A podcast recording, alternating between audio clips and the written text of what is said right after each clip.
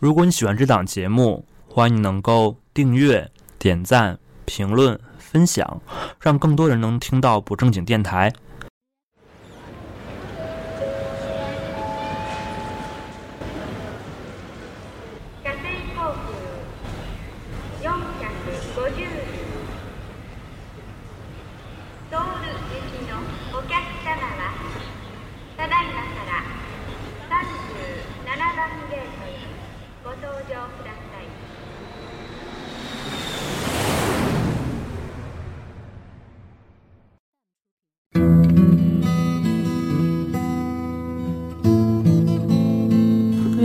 看了五十次整，臭虫看了二十多次，然后死水杯的美人应该看了六次左右吧。我我不知道歌的名字是什么，但是他之前说了一段独白，最后一句话是：“我是一个快活的人，我还没有爱过可爱的东西。如果痛苦到无路可走，那么快活又算什么这段谁说的？？”卓雅，别聊自己哪，不记得了，哦可能。嗨，大家好，欢迎来到新奇的不正经电台，我是小任。那么今天呢，终于来了约了很久很久，今天终于没搁我的嘉宾会长大人，大家有请。呃，其实会长只是大家对我的一个绰号，大家可以叫我小张。好的，那我跟会长呢，其实是在一八年的时候认识。当时呢，会长在微博上私信了我，然后让我加入一个神秘的组织。所以我们这个会到底是什么会呢？它就是要不要一起说这个事？这个人 就我们是喊出他的名名字，对，毛雪文粉丝后援会，对。当然，一些经常看话剧比较上道的朋友啊，听到这里可能就猜出我们这期大概要聊些什么了。在这里呢，也跟一些没太接触过话剧的朋友简单介绍一下。那刚刚提到的毛雪文，我们的毛师傅，那是一位非常好的演员，他曾经呢是在孟京辉导演的工作室下面出演了很多部的话剧作品，那是一位非常优秀的好演员。嗯，今天呢，我们就是跟我们的会长啊，也就是传说的粉头小张，那一起聊一聊我们印象中的枫桥剧场以及犀牛组的演员，以及他们出演的话剧，以及通过这些串联起一些当时的难忘的经历。那首先第一个就想想问一下会长啊，那你是什么时候接触到话剧呢？我接触话剧是因为我大学的时候有一段时间在纽约，离百老汇比较近嘛，当时也出于好奇，所以去看过几场话剧，但是。嗯，可能因为我比较我我比学的东西也比较偏理工科吧，我也对艺术没有太深的造诣，当时也没有很感兴趣。一直到一七年，应该是一七年的快放暑假还没有回国的时候，我在纽约看了第一场《Sleep No More》，嗯，中文是不不眠不眠之夜，不眠对对对，在纽约看，然后看完之后很震撼，因为我非常喜欢莎士比亚这个作家，然后《麦克白》又是我最喜欢的一个他的剧本儿，所以嗯，就是而且他们的表演真的让我非常震撼，从来没有接触过，没有想象过这样一个话剧的一种浸没式浸没式剧种表演嗯，对对，然后就很震撼，所以当时回回国之后呢，就搜了一下国内有没有类似这样的作品，然后当时正好他们在北京演《死水边的美人鱼》，就买了一张票去看。这个是那时候是第一次进蜂巢剧场，所以就是第一次你接触到蜂巢剧场是在死水这个这个戏上是吗？对，哎，那通过死水之后，那你又看了哪些剧呢？然后逐渐逐渐成为毛师傅的一个迷妹。呃。看《死水边的美人鱼》是一七年的六月份，在之后我暑假结束就回美国了嘛。只不过当时被他那个角色打动了吧，然后就一直想再去看一看这个演员其他的作品，所以应该是一八年的一月一号，在北京看了第一场他们演的《恋爱的犀牛》。嗯，然后后面又是臭虫是吧？我记得应该是。嗯、对臭虫。对，哎，那你是什么时候想说搞这一个粉丝群呢？因为我想要他的微信，非常、呃、直白的想要他的微信。其实有很多方式啊，但是你们有没有想过什么想把自己身边的一群小伙伴联系在一起？呃，完全没有。因为是觉得直接要人家微信不太好，而且就是你以一个观众、粉丝的身份，总觉得这样做不太好，就想找一个更加光明正大的理由，不要他的微信，然后。嗯嗯，对，所以就建了一个群。当然，这个我们就要承认，这个 idea 是非常好的哈。但是一个群嘛，如果说只有十几个人，估计也不太可能名正言顺的然后拉毛师傅来入群。那你当时怎么想着把这第一波人搞到的呢？因为当时挺经常去蜂巢剧场的嘛，去的多了之后，可能呃也认识一些脸熟的朋友，或者是在等开场的时候比较无聊，在身边聊一聊天啊，看看大家就是对这个工作室有没有了解，然后喜欢哪部剧，可能有的那种聊得比较来的朋友，可能就留联系方式，然后就加了这个建了这个群。那微像我这样微博私聊进来的人多吗？应该也不少，我觉得。对，我记得当时特别惊讶。我记得当时我的印象是说，我微博上有个专门的一个分组是戏剧，然后是关注了一些我喜欢的一些话剧演员和一些好的工作室。然后我记得当时好像就是转了一个是蜂巢剧场还是毛师傅自己给我一条微博，然后后面。好，然后我第二天就来发来私信，就有一个人来问我说有一个这样的会后援会，要不要加入？然后我就果断的加了微信，我们就对啊，就是只要你够不要脸，你就能达成你想要的目标。对，当时呢，我记得现在咱们多少人来着？大概得有个一二百两百多个人，四十多个人吧，应该。对，刚刚说这个啊，就咱们现在二百多个人里面啊，嗯那你在后援会里面有没有结识一些比较有趣啊，或者现在关系比较要好的朋友？当然，当然是我肯定是在里面之类的那肯定，因为呃，当大家有了一个共同爱好之后，其实比较容易聊得来的，就是也认识了，呃我觉得有挺多吧，关系比较好的朋友。其实，哦，我也挺感谢这个机会的，就是结识了一些新的朋友，是一个新的交际圈儿吧，算是。嗯，突然有种获奖感言的感觉。没有没 有，因为可能身边的朋友看话剧的很少，就像我刚刚说的嘛，就是你要一个去学理科的人，让他，呃，就是爱好话剧的人，就是相对比较少嘛，因为。对接触这类接触也比较少，但是还是当你们有一个共同爱好之后，就很容易聊得来，发现大家都是很有趣的人。对，当然我也是理工科，所以今天是一个两个两个理工科的人在聊一些艺术上的东西、人文的东西。那你身边有没有印象比较深，能举两个例子跟大家，然后就是这边边关系好的朋友？呃，有呀，因为也有一个关系很好的朋友住的也很近，我们可能经常大家一起去家去他们家里面喝个酒啊，然后吃吃饭聊聊天儿，然后或者是就是聚个餐，然后或者我们过两段过段时间其实想去旅游，就是刨去这个爱好之外，其实也都是很好的朋友，大家都聊得很来，人也都很好。对，我觉得可能还是属于可能人会一个，当然这样说可能会有点儿以偏概全啊，但是我觉得还是人是有一个呃群体行为，比如说可能。去平常去三里屯儿或者去一些地方的人，他们可能大众会有一些大致的一个样子，然后可能去剧场人，我觉得多半可能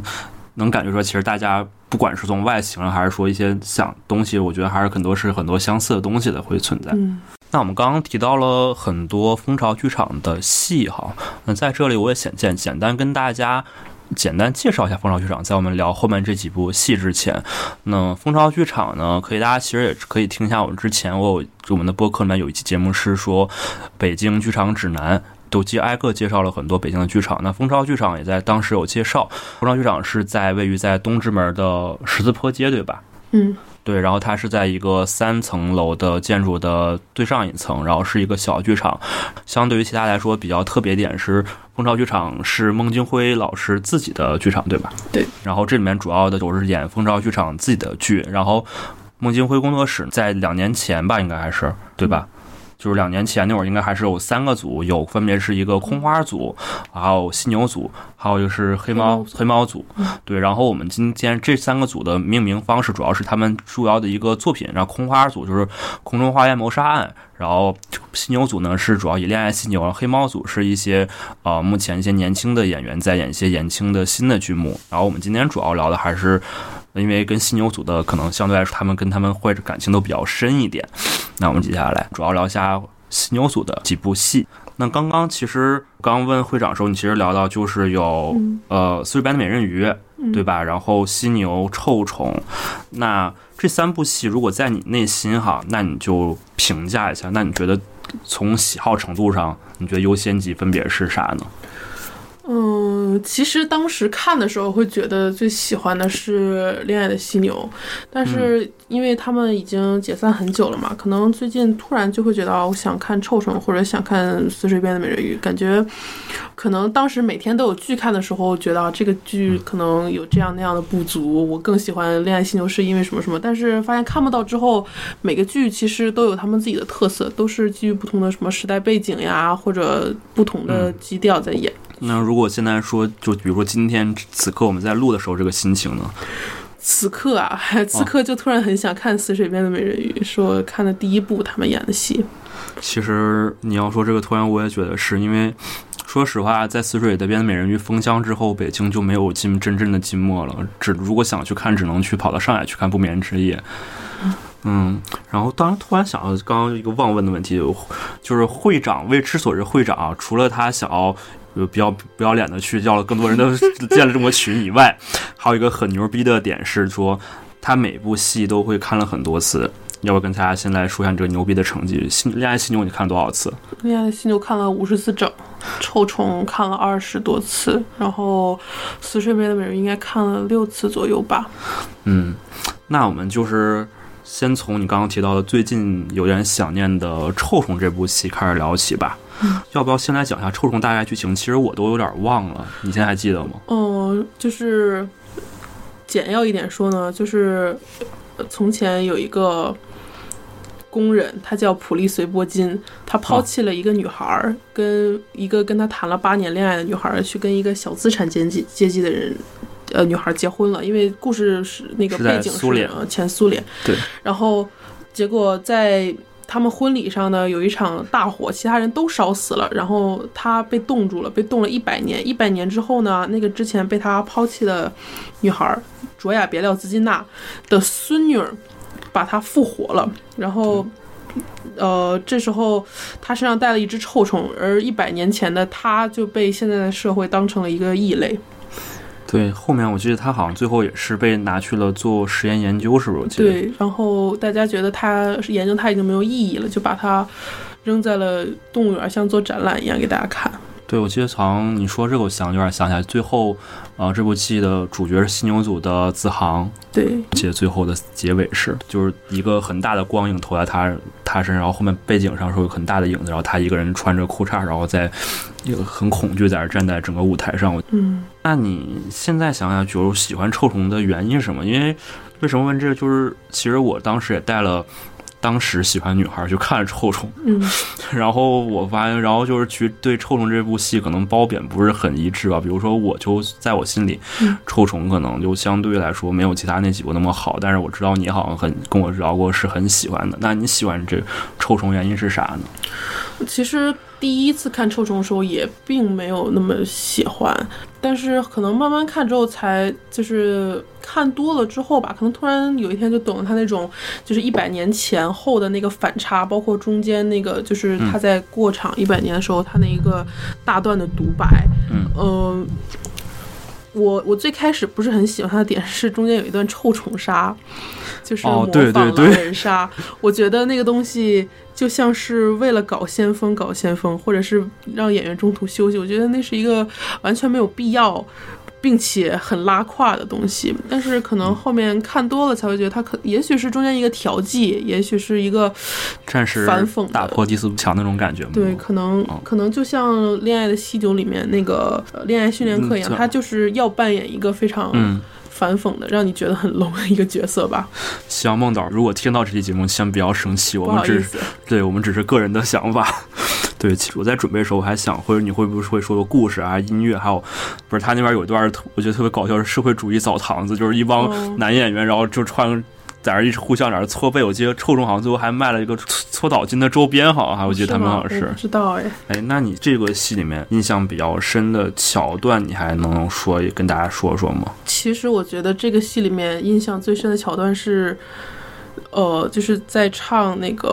我我不知道歌的名字是什么，但是他之前说了一段独白，最后一句话是：“我是一个快活的人，我还没有爱过可爱的东西。如果我痛苦到无路可走，那么快活又算什么？”这段是谁说的？卓雅别聊自己哪不记得了，哦可能。我记得他不是他有段什么我爱是什么像像船一样什么呃，我们就像海上两艘轮船，从此各奔东西。啊？对，我记得嗯臭虫上，我觉得音乐还是。我哦当时觉得，我在我这儿觉得臭虫稍微不太好，就是我记得那天就是有点太燥了，我感觉那天就是那个嗯，可能因为再稍微年轻一段时间，蛮喜欢摇滚乐的吧。我觉哦得还、还挺我我挺喜欢现场乐队这一点的。其实这种很燥很吵的感觉，而且他们呃，其实最后不是会有一首比较偏摇滚风格的歌嘛，就是有有吉他，然后有嗯那个架子现场乐队架子鼓什么的。嗯，我其实蛮喜欢那首歌。对，现在感觉梦导越来越往这个方向走了。我之前拜托你不要再继续这样了好吗？哦，我之我不知道你这边看没有看过那个空花组他们那个《太阳与太阳穴》。我看过，对，我记得那天就是也是整个刚上来就是吉他、架子鼓，然后还有其他的，然后已经摆上去了，就整个，嗯。那说完臭虫，我们来聊聊我们都同样很喜欢的死水吧。就是嗯这个剧情的话，我就不能帮你补充了，因为说实话，我死水。我是他每年是我记得是那会儿是六月份六六月份左右演，然后第一是因为票子有点贵，然后第二是我好像也好像也主要这是原因，然后就大家每年一刷大概只看了两次，但是说实话，两次下来以后，只能说每次跟的那个剧情是能跟上的。哦，对，要不要会长你就是先跟大家介绍一下？因为死水是浸没式话剧嘛，要不要跟大家先按科普一下浸没这个概念？因为说实话，我感觉最近被密室各种密室逃脱把这个浸没这个词儿有点用的这么哦臭了。对对对，我也觉得，就是跟我们可能传统想象中的话剧是，呃，有一个非常高的舞台，然后观众坐在下面，就像演唱会一样，然后上面在演各种话剧啊。但是浸没式戏剧它像是一种经历，就像你亲身在经历这个故事一样，在它已经没有舞台和观观众席之分了，整个剧场或者整个场地被打造成了故事背景，然后在同一时间段里面，呃，可能不同的主角在领着他们的观众经历他们的这个故事线。你看到了哪个演员，你跟着跟着他就会，呃，看到他身上所发生的故事。一般情况下，寂寞式戏剧的整个剧情会重复三遍对，左右三遍然后在这呃重置的时间里，你可以呃在同一时间去跟到别的演员，然后最后在结尾的时候可以根据你自己看到的剧情和角色，把这整个故事串联起来。对，我突然刚刚想到一个额外的话题啊嗯，，Sleep No More 的剧情你现在 get 到了吗？所有全部剧情？因为《Sleep No More》我其实只看了一遍，对，其实我也是，我是在上海次看，然后我只真了麦克白主线，然后其他一些额外支线，我是现在就那一遍没看，没没 get 到的。那要不要跟大家讲一讲《死水》是一个什么样的故事呢？因为这个我觉得你非常有发言，《真的吗？死水》这个戏演这么多年，我觉得连刷六就是能刷为六遍的人，除了你，我觉得应该没有几个了。因为我我只知道我看了那条线发生了什么，我只知道嗯，就是里面有一个角色叫荡妇，我只、我只看过荡妇那一嗯，条线。就是我们的毛师傅所扮演的。对，就是我其实其他的人物我也不是很清楚，但是我我可以说的就是荡妇她是一个比较惨的角色，就像嗯，就像其他所有他演的角色一样都比较惨，只是各有各的惨法而已。我们这里此拿出了这个当时的死水的这个周边，是一本杂志，然后封面就是毛师傅所扮演的他这个角色荡妇拿着他怀他的孩子，他最后孩子是死了是吗？在？孩子被肢解了，对，没事，这应该不会被封，你可以大点声死掉了，死掉了。哦。对，所以就来跟大家讲讲这条线你看到的故事吧。嗯，就是这个荡妇，她的名字叫 Mary，然后呢，她的丈夫有一点点精神有一点点问题，她的孩子被人家肢解了，然后她精神呢也因此出现一点问题。后来，呃，她去外面跟别人偷情，然后被。呃，被她的丈夫发现了，然后中间有一段戏是其他的一些演员，然后给周围的观众啊发纸团儿，然后拿发发那个生鸡蛋，然后在她的身上挂上了一个荡妇的牌子，然后呃往她身上砸，最后呢非常的惨，被她的丈夫杀掉了，就是这样一个故事。哦，所以最后那段是往他身上泼血，泼泼血，那个事是是把他杀掉了。把他杀掉了。哎，那你看死水这六回都是一直在跟着毛师傅这条线吗？其实第一次去看的时候，因为之前提到了嘛，因为是看了那个《Sleep No More》那个不眠之夜，所以才回回来搜静默式的戏剧。但是其实当时有点失望，因为他人太多了，观众实在是太多了，而且演员就只有只有那么十个，然后场地又很小，对所以。感觉一直被挤挤挤踩踩踩，然后所以到后来呢，我就觉得我去转一转布景吧，哪哪哪哪里没有人，我就去看一看。啊，然后呢，其实蛮无聊的。第一次看中间的时候，一直到快结尾的时候，所有的演员会带带着他们观众，就是到呃都到舞台上，嗯，然后然后进行结尾。那个最后的剧情呢是，呃，Mary 会被杀掉。那个时候正好我靠着墙在那站着呢，然后他就冲我走过来了，然后。就过来问我，说你你有没有看见我的孩子？你有没有见到过我的孩子？然后就是扶着我肩膀，然后就是对视，然后这样这样问我，然后，呃，他又指指向远方那个扮演她丈夫的那个男演员说，你有没有看到这个人？这个人他什么都不管，他连自己的孩子都不肯看一眼，然后。这样说了一些台词互动之后呢，那个男演员冲过来，然后把他拽走，然后把他杀掉了。然后当时就觉得非常震撼，就觉得这个晚上无聊了这么大半个晚上，突然有一就是这个演员他那个对，这不是就是他那个眼神。非常的绝望，一导致我那天看完那个剧回去之后，我我觉得很难过。我觉得那个人就这么活生生的死在我面前，我觉得非常震撼。然后，嗯、我就去微博上面搜了一下这部戏，搜了一下这部戏的演员。所以就是那个时候你才就是知道了毛学文。对，那那你我刚刚就想，那你不是全程在溜号的时候，突然一个演员找过来找你的话，你不会觉得一嗯，突然 Q 我那种一脸一脸懵的感觉吗？哦，可能因为脸皮太厚了，所以就觉得挺好。我当时觉得有演员过来找我互动挺好的，因为我一直就是静默式戏剧，它可能考虑到观众啊的一些原因，它本身台词就比较少，大家都在看肢体。但是当观众过多的时候，你其实不太能看到那个演员，并且你追着跟跟上他也其实挺费劲儿的。所以句哦，纽约的 Sleeping No More 多少人？你一次看的？我我不知道他一共放进去多少人，但是因为它场地很大，它有六七层楼，然后里面的演员支线、主线演员也很多，就是可能大概十个人左右跟一个人。哇，那你纽约的是六七层啊？我我因为我是在上海看的嘛，然后我记得上海那次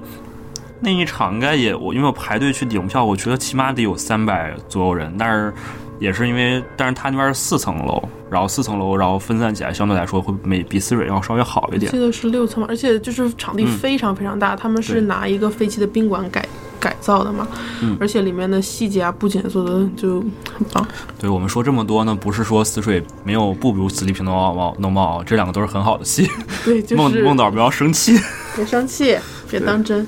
对，那你刚刚就是除了那后面呢，就是有没有？因为其实我我大家都知道，其实很多看静默的一个乐趣，除了在于就是说脱离到脱离整个的那个观众席，跟能跟着整个的演员互动，包括近距离去看他们的表演之外，就很多时候就就是被跟演员互动是一个很就是很有乐趣的一个点嘛。那后面你有没有比较被互动到的一个比较有趣的经历？是之后再去看吗？对，就是后面这几次去刷死水的时候，哦，因为非常嗯奇妙的一个经历是当，呃第二年我再想去看《死水边的美人鱼》的时候，非常巧的是在演《死水边美人鱼》前几天呢，王师傅的腿摔断了，于是那一那一轮因为需要很大幅度的肢体动作嘛，还有舞蹈啊什么的、现代舞，就没有办法跳，所以那一轮呢他就没有演，然后。比较神奇的经历，其实相比较于进小黑屋，更神奇的经历是我看着拄着拐的毛师傅在看《似水边的美人鱼》，那种感觉比较奇妙。就看那个扮演原来那个角色的人拄着拐在看新的演这个角色的。哎，那其他人发现他了吗？我觉得。如果认识他的人应该能看出来吧，因为也蛮显眼的，在所有就是这么多观众来来往往，有一个大家在跑的时候，突然有个拄拐突然有一个人在拄拐。我觉得如果认识他、认识他、知道他的人，应该是可以嗯看出来的。那你当时走凑过去跟他说话吗？我知道他要去，我就拍了拍他，然后哦中间有一段我们坐在那个台台子上坐了一会儿，就就是不想动了嘛，因为那除了跟这一段呢，还有没有其他的比较有意思的跟演员的互动？嗯，其实除了毛师傅的小黑屋之外，我还进过两次小黑屋。呃，要不要先跟大家说一下小黑屋是个什么东西？小黑屋是浸没式戏剧的特产，哦，土特产。土特产是呃，就是因为寂寞式戏剧是一群观众追着一个演员跑嘛，可能中间有一段，呃，这个演员会拉一位观众到一个单独的空间里面，一对一的演。一段戏，我之前对《Sleep No More》的印象很好，也是因为我第一次去看那部戏的时候就进了小黑屋，然后就是当这个，因为我们知道话剧本身就是现场的艺术嘛，就是需要演员的表演张力非常强。当一个就是当他面对面跟你一对一演戏的时候，那种呃带给你的震撼和感觉，其实很难形容，你真的是需要亲身体会的，所以我才会对静默式戏剧这么感兴趣。好，那接下来就来跟大家讲讲你到底在小黑屋里接触了什么，让你这么难忘呢？我我其实进的第一个小黑屋，是因为当时是另一个演员在演那个 Mary 这个角色嘛，然后呃中间有一段戏是。他在拉小黑屋，然后那个演员可能因为演的那个角色非常惨嘛，刚刚说了演了一个荡妇的角色，然后孩子也被人杀掉了，最后丈夫还把自己杀掉，所以他整段戏里面需要他表现出来精神状态也比较差。可能他当时对我旁边那个人伸手的时候，那个人不知道他要干什么，就两个人对视了一段时间，然后。都愣了，然后我站在他旁边，我就非常自然的握住了他的手，就被拉进了小黑屋。这是我第一次进小黑屋，其实也是也是荡妇的小黑屋，只不过是另一位演员演的。哦，进去以后跟你聊点什么呢？进去之后，他坐在那个地上，然后拍拍那个地，让我也坐在那个地上，然后，呃，他就踢了踢脚上那块板子，他说。就是那那块写着“荡妇”之前挂在他头上的板子，他说：“你有没有看到这上面写了什么字？”我说：“看到了。”然后他又问我：“你觉得我是荡妇吗？”然后就是会问一些让你觉得比较高级的问题，让你觉得这个戏比较高级的问题，是吗？然后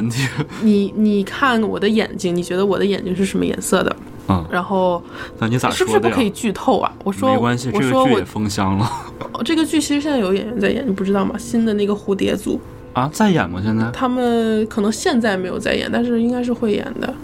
哦，这就不知道，但是目前我好像没搜到，没事儿。然后什么？你相信我，大家也不不一定能解锁小黑屋。对对对。然后大家就会问你，我的眼睛是什么颜色的？我忘了，我当我记得我当时说他的眼睛是黑色的，他说不是，他说我的眼睛是红色的。你有没有见过那种被火烧的通红的烙铁？我的眼睛就是那种颜色的。我说嗯，然后后来他又给了一个信封，里面一封信，就是让你读那封信嘛。读完之后，他说：“你有没有什么想跟我说的话？”大概什么内容呢？信上还记得吗？信上是一封看起来非常高级的诗，一死者的来信。嗯，死者来信就是。不背了吧，不剧透了。希望大家大家都去买票看，孟导支持你哦。然后，然后一封一封信，他说，他说是一是一位朋友写给他的信，然后让我念给他听。念完之后，然后就是聊了两句，他拥抱了我一下，给了我一个一模一样的信封。他说里面也是这封信，还有一个别的。他说你先不要打开看。然后后来出去之后，那个信封里面装的除了那封信之外，还有他的一个。倒在血泊中的照片儿，哦，然后就突然意识到，这个信其实说的就是他自己一封死者来信，其实说的就是他即将要死掉。相当于他这个角色把他的遗书给到了你，是吗？嗯。还有什么小黑屋的经历吗？还有一个小黑屋，其实是。又非常巧的是，在呃那个时候，毛师傅他们那个组已经解散了嘛，就是有新的蝴蝶组在演那个美人鱼。那个时候呢，萌萌发高烧了，于是毛师傅又捡回了这个角色，演了两场。哦，这两场都被你碰着了，就记得萌萌代替也是也也是他。对我提前我提前知道他要就是萌萌病倒，他要演，所以我从美国回来了，去看了两场。这么疯狂吗？直接为这戏从因为我从来没有进过，因为我在那之前从来没有进过毛师傅的小黑屋。嗯，因为就是后来他们不是萌萌演完那轮，他们不是就解散了吗？然后中间有一段时间，有一天我在 在他们家吃饭的时候，逼着他给我演了一次小黑屋。所以你这个小黑屋是在他家有小黑屋，在他逼逼着他给我演了一次，但是后来就是我从来没有就是。真正的再见过一次他演的 Mary。所以就是你解你你解锁这个 Mary 这个角色那次，并不是毛师傅他演的那次，然后第一次看，啊对对，我我第一次看是毛师傅演，但是我第一次进小黑屋的时候是是另一位演员演。然后后面你就在他家逼着他给他给你演一遍他的 在他的他的 Mary 的小黑屋是吧？对对，是这样子的。然后，嗯呃，哎你有去过那个菜菜的小黑屋吗？没有没有跟过他们那些角色都，但是我嗯跟、我进过另一个角色小黑屋，但是不好意思，我真的不知道那个小黑屋是在演什么。不，我不是我大概知道你说哪个是我我我不知道那个小黑屋的演员在演什么，因为因为新组的演员，那个蝴蝶组的演员，我也有有一些了解嘛。有一位长得非常帅的小哥哥，然后跟他也混个脸熟吧，算是。嗯，再组建个粉丝群。他可能当时看到我来了，然后他就把我拉进他的小黑屋里去了，嗯然后就上去了。那个小黑屋就是在讲他是一个非常健忘的人。啊，你有进过那个小黑屋吗？就进去之后有一个有一个非常大的一个泡沫海绵垫儿，然后中间挖了一个人的形状，他让你躺进去，啊，然后。躺进之后，他说他是一个非常健忘的人，所以他把很多很多东西都记在手上，就是电话号码、他最好的朋友的名字，然后就是其实还蛮感人的，讲了一个故事。然后他说有一天他的东西就是他手上的东西全都不见了，哦，就是大概这样一个故事。然后最后他给了你一根笔，然后说希望你不要忘记你真正在意的人或者事情。这个最后我觉得立个点还挺好，我以为是让你把你的什么联系方式、我名哦，字他让我写到写到他手上把那个。名字什么写，他说他说你可以把你的名字写上，说这次我这样我的话我就不会忘掉了，我就我就有朋友了。但是刚开始听到的时候有点像，我记得好像有一年春晚是一个讲的是一个，就是家里老人，然后就是老就是走丢了，然后 手绢上写了自己的名字。对，然后你刚问我那个小黑屋嘛，就是我我也。就虽然只去过两次，但是也有幸解锁了一次小黑屋。然后我那次解锁的是菜菜这个演员，他演那个角色小黑屋。然后就是菜菜他演的角色就是刚刚提到的另一条故事线，就是他跟一位男演员是呃夫妻关系，但是这个她的丈夫又爱着她的妹妹，然后是这样一段。然后我记得就是有一段是中场，他们会有一段这个群舞的那段情节。嗯，然后菜菜呢，就是也是刚刚跟会长的经历类似，就是他也是到时候演员去跟大家伸手，然后就是我这儿也可以跟大家说小小的攻略，如果大家想去看寂寞，想去解锁这种互动的话，就是注意一个点，一定要真诚。就是一定要长得好看，穿的好看，有吗？我 我然后疯狂的跟他有 眼神接触。对，就是我说真诚意思就是，你比较很多人是这种下，可能大家在城市生活惯，就是比如说有一个陌生人来拍你，第一反应是我的本能是可能是闪躲，但是往往一闪躲，你这个机会就没有了。你说真诚一定是说他伸出来的手，你就很自然的把手，他拉你，他要拉你的话，你就把手伸给他，这样的话就很容易就被触发这种隐藏剧情。你有没有去看过《成都偷心》？啊，我没有，还没去过，据说还不错。我我去看了《成都偷心》因为那个时候正好也是因为别的原因，正好在成都嘛。嗯。然后去看了两次，也进了一个小黑屋。其实感觉小黑屋的剧情就是。跟你如果你看了单纯看了这部戏，你可能会觉得啊，这是一个非常呃新的剧种，对你来说是非常新的体验。但是如果你进了小黑屋，会发现才会可能能有是一种非常不一样的体验，很难、很难用语言形容，因为这是一个在密闭环境下。像是一个你和只属于那个演员才有的一段剧情，是你们两个单独的一个小秘密回忆一样。对，我觉得就是我之前也跟大家就是好几期节目中就说到戏剧，我觉得就是说进到剧场可能就让一个更像是一种祭祀或者做梦的过程，但是我觉得静默给你的这种效果会更强。然后不是回到就是刚刚跟解锁那次小黑屋的剧情啊，就是就是那段群舞之后，菜菜拉着手我的手，然后就一直拉，他让我闭着眼睛。然后让我闭着眼睛，他一直就是要就是完全放心的让他跟随他，因为，呃，会长应该知道，就是那个严四瑞边美人鱼都是把蜂巢的两层的那个都是用利用上了，嗯，然后他而且他有一段是从一楼一层上到二层有那个楼梯，稍微有点陡那个，嗯，然后我就完全就是他拉着我就进去，我后面想想应该是进的是那个他们的化妆间，哦，因为我全程是他拉着我，让我闭着眼睛嘛，然后我也不知道我是到底怎么进去，然后进去我大概就是根据之前他们工作室发的一些剧照，我大家可能知道，可能是他们到他们的化妆间了，是跟我聊了一些非常高级的问题。记得当时好像问我什么，你现在有有喜欢的人吗？然后。啊，你们感情怎么样？然后你觉得爱情是什么？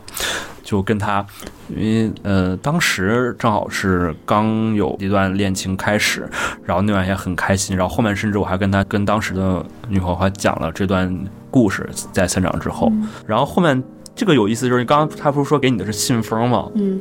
但是我这就挺挺有意思，特别有点逗，你听起来就是，就是他。我们谈完就是问完这种高级的问题之后呢，他又然后出去的时候就是睁着眼睛，然后不知道咋回事就出去就到了那个整个舞台那一块儿啊。这个时候呢，是角色里就是她的丈夫，然后也就是萧鼎晨这个演员，他在墙上在钉钉子，嗯，那段剧情，这会儿蔡蔡就跟我说了一句啊，你去把他手上的钉子拿下来。然后我当时就一脸懵，但是我觉得。不去吧，好像也不太好。就是想着，既然有让我去拿，应该就去拿吧。当时呢，就是在演员身周围呢，有一大帮观众在围着他看这个演员在钉钉子。然后我就把他们全都人拨浪开，然后一点点挤进去，然后跟他说了一句：“说他让我把钉子给拿下来。”然后我记得待会儿当时就是，我不知道他是瞪我还是就是当时的眼睛就是那种有点幽怨，加有点有点愤怒那种眼神看着我，看了我几眼，大概几秒钟吧，然后把手上的钉子。给了我，然后这个钉子那应该钉在我家哪个地方？但具体我忘了是哪个 哪颗钉子了。就是这个剧情也挺有意思的。那我记得之前会长你跟我说过，就是你开始追，其实不光是刚开始不是喜欢演员，而是喜欢角色，对吧？包括你刚刚说第一次看就是嗯迷上，就是因为四水边的美人鱼这个 Mary 这个角色。嗯，那你觉得你你为什么很喜欢荡荡妇 Mary 这个角色呢？嗯。很难说哎，就是可能你是在一个非常短暂的时间段里面对这个人有了某种感情的共鸣吧，就是很难说，很难说是一种什么样的感觉，因为包括你喜欢花姐，就是你很难说你你到底是，呃。喜欢话剧还是你喜欢这个演员？你对他到底是欣赏？你喜欢他的台？你觉得他台词很好？你觉得他表演的张力很好？还是说你真的把他当成一个 idol 在喜欢？那你觉得这个角色身上，比如说你是有荡妇这角色在你身上有他的影子吗？还是说你身边会有这样子的人？还是说等等了？我觉得不管是谁见见到这个角色。就是如果就是这一段跟下来，知道他身上经历之后，然后再见到这个角色这个演员在你面前，跟你的这一段独白也好，或者小黑屋剧情好，都会至少有一种很怜惜的感觉吧。就是你会觉得这个角色他的经历非常让人觉得惋惜这样子的状态吗？嗯，是的。哎，那刚刚正好提到了《死水》这部非常好的国内的金末日戏剧啊，那会长要不要咱们也跟大家聊聊？如果想去了解金末的戏剧这样的朋友，有没有一些追剧小攻略这样子的？嗯，一定不要害怕去跟演员有眼神接触，或者肢体接触，或者任何意义上的接触。如果你真的想跟他解锁一对一的剧情或者小黑屋剧情的话，首先你要让他知道，呃。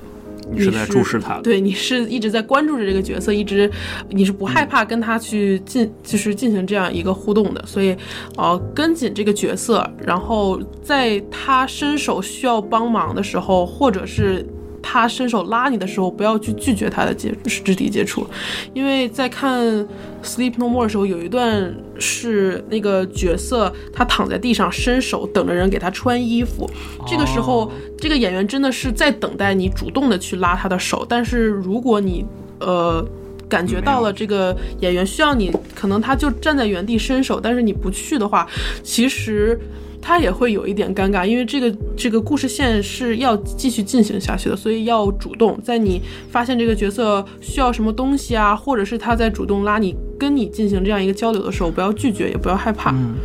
我突然刚刚说你刚刚说的经历，我觉得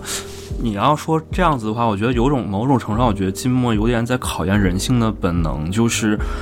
就是就好比说是。你在大街上遇到一个人的时候，他需要你的帮助，你到底是不是需要援手？我觉得在刚刚你提到那个桥段上的时候，因为大家在那个场景下，其实很容易就觉得你已经把自己带入到这个故事当中了。这个时候就是跟你现实生活中有一个你一个陌生人他需要援助的时候是同样的一个场景。那这个时候我觉得很多的时候能考验出来这个人到底在这种情况下，到底会做出什么样的选择。嗯，就像《死水边美人鱼》里面有一句台词是“你也是梦的一部分”。在进入这个呃剧场之后，戏剧开始的时候，其实你是这个戏剧的一部分，你并不单单作为观众出现，其实是故事的呃其中一个角色。对，我觉得可能现场的话剧可能。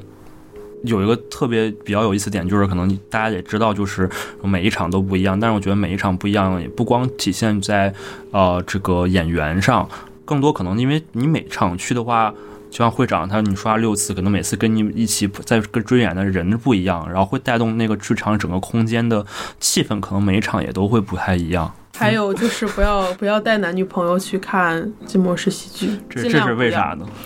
因为。呃，首先因为人流量很多嘛，你们很容易就走散。嗯。其次，如果呃是有演员单独过来跟你进行互动的话，那如果丢下你的同伴，也许会引来不必要的麻烦。就就把它当成你自己做的一场梦吧，不要跟别人。有可能是演员，万一我记得。呃，当时你大家刚刚说小黑屋，我突然想起来，好像当时在豆瓣还是哪儿，然后会有很多人说分享自己在小黑屋的经历，就是在我觉得好像戏末里面很多时候小黑屋会有一些亲密的接触演员给你，比如说甚至很更多是那种吻你这样子。那如果你跟情侣去的话，我觉得很容易会造成矛盾，万一你被。拉到小黑屋演员，然后你的男朋友在外面看着，默默的就看着这个人，哎，怎么被拉走了？我好像听过一个故事，是，呃，有一回毛师傅拉着一个男生走了，然后后面有个女生在喊：“那是我男朋友。”我操，好像好像是个真实的故事。对，其实当然我也不建议情侣去看啊，但是我跟你的理由有点稍微不太一样，就是作为一个单身狗。我会觉得他们手拉手在跟着一起跑的时候，很爱着我去跟演员。对，还有就是我跟刚刚会长说的有点像，就是，嗯，我觉得去干寂寞啊，我觉得有两点。第一点就是特别，比如说你刚进去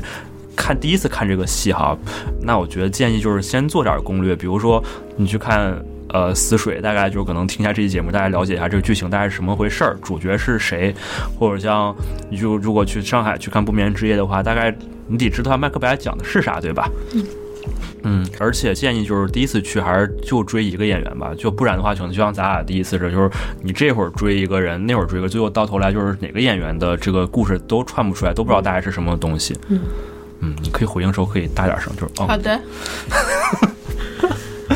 对，然后还有就是，就像刚刚会长所所提到的，就是一直你要注视着他吧。我记得我第一次去看《四月边的美人鱼》的时候，呃，我刚进去就因为之前是跟看过这个戏的朋友做了点攻略，他就告诉我一直要一直要盯着这个演员，一直要看。就刚进去，我记得好像《斯利斯星动帽》也是吧，就是刚把眼睛放进去，是有一段时间是让是让观众是在这个空间里四四处乱晃的。对，就其实是要让观众分波先进到场里面，但是这个时候演员已经在他们自己的位置了。这是一个，如果你进场进的早，这是一个非常好的熟悉地形或者熟悉人物角色的一个时间。对，然后当时我记得去死水，就是其实演员都在角色的位置上了，但是因为戏也没开始，然后所以很多人就是，我记得当时我们的毛师傅就是坐在中间的一个沙发上，然后。就刚开始他会，如果你从我们那家过进去的观众会第一个就看到就是他，但是大家最开始就是前刚进去一分钟，就是大家都会得围着这个演员看，但是发现这个演员也没动，就在那沙发上躺着，然后慢慢大家就是到其他的空间去了，然后去晃。但是 作为迷弟，我不一样，而且做了攻略的，我就是一直全程在围着毛师傅对面这个沙发四处晃悠，就感觉跟一个要偷包人一样。后面我觉得可能毛师傅就是也注意到了我，就发现只有我一个人全程在盯着他，然后他就就是伸手，然后示意让我坐在他旁边，然后就开始跟我低头耳语。这也就是我觉得刚开始就说，就是第一次去一个能能跟演员互动一个小技巧吧，就是一直全程要保持，你时刻要跟着那个你想跟那个演员，而且让他注意到你。那死水会长这边还有什么想补充分享的有趣故事吗？其实没有看很多次，看的最多次的还是犀牛，所以死水边的美人鱼故事可能比较有限。好呢，但是我觉得作为一个六刷的人，其实也很多。我希望如果下次还有人看这个《死水》的，如果能超越六刷这个记录，可以跟我们说一说。好的，本期节目就暂时告一段落了。那么如果没有听进信的话，没有关系，下期依然是由我和会长来跟大家分享一些当时看剧有趣的故事和经历。在片尾被 Q 到的《恋爱的犀牛》，这是一部被誉为永远的爱情圣经的话剧作品。那它到底有什么样的魅力，值得一个人去连刷它五十次？那在刷五十次看剧的过程当中，又会有怎样一些有趣的故事和经历？同时，当会长成功要到了我们毛师傅的微信之后，当观众和演员成为真实生活中的朋友之后，这中间的心态又有怎样的变化？以及演员在平时生活中究竟是怎样的一面呢？这些问题都会在下期跟大家来揭晓，所以一定记得来听哦。那我们下期再见了，拜。